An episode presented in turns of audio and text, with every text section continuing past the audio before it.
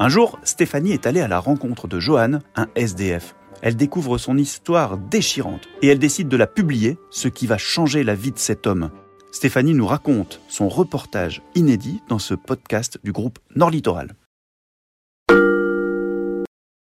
Bonjour, je suis Stéphanie Amo, je suis journaliste et je vais vous raconter le jour où j'ai rencontré Johan, SDF à Berlin, et les conséquences que cela a eu pour lui et surtout pour moi. J'étais passé plusieurs fois devant lui, il était toujours assis devant le bar le Wellington.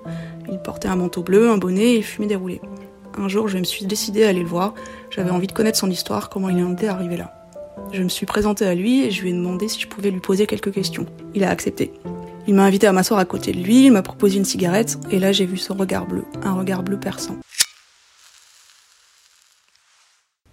Ses mains étaient noircies, ses vêtements étaient un peu sales. Johan a 46 ans. Il attend un logement depuis un an et demi. Il a été marié, a eu cinq enfants.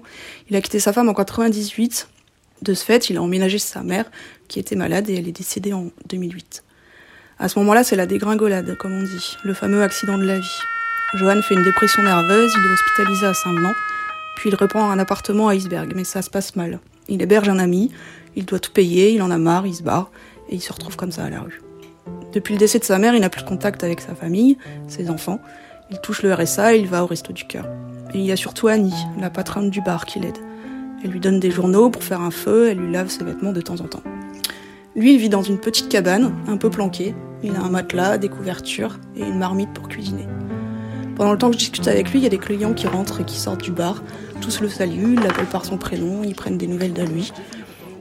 Il est connu de tout le monde en fait. Les clients, eux, me regardaient un peu bizarre j'étais là avec lui en train de discuter. Il m'a raconté sa vie pendant une bonne demi-heure, ses galères, et jamais il ne s'est plaint. Il m'a dit Je me couche, je me lève, mais un jour je ne me réveillerai pas. Ça m'a fait mal d'entendre ça. L'article sur Johan est sorti, et un mois plus tard, je l'ai de nouveau rencontré pour prendre de ses nouvelles. À la suite de l'article, son fils s'était rendu dans le bar pour tenter de le retrouver. Il avait reconnu euh, son père dans l'article. Et ils se sont enfin croisés. De suite, il l'a invité à venir dormir chez lui. Il l'a aussi aidé en, contactant les compagnons d'Emmaüs et ça a marché. Johan vit là-bas, il travaille, il a trouvé une deuxième famille. Et quand il peut le week-end, il va voir Annie, la patronne du bar. Quand je l'ai rencontré une nouvelle fois chez Emmaüs, un mois plus tard, ça m'a fait bizarre. Je l'ai trouvé très en forme. Il n'avait plus son bonnet, mais un chapeau, il avait les cheveux plus courts et la barbe aussi. On aurait dit que c'était plus tout à fait le même homme.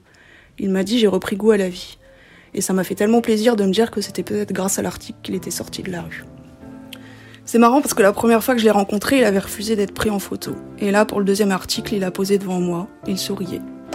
En remontant dans ma voiture et en repartant au bureau, je me suis dit que si je pouvais au moins servir à ça, avec mon métier, ça valait le coup de continuer.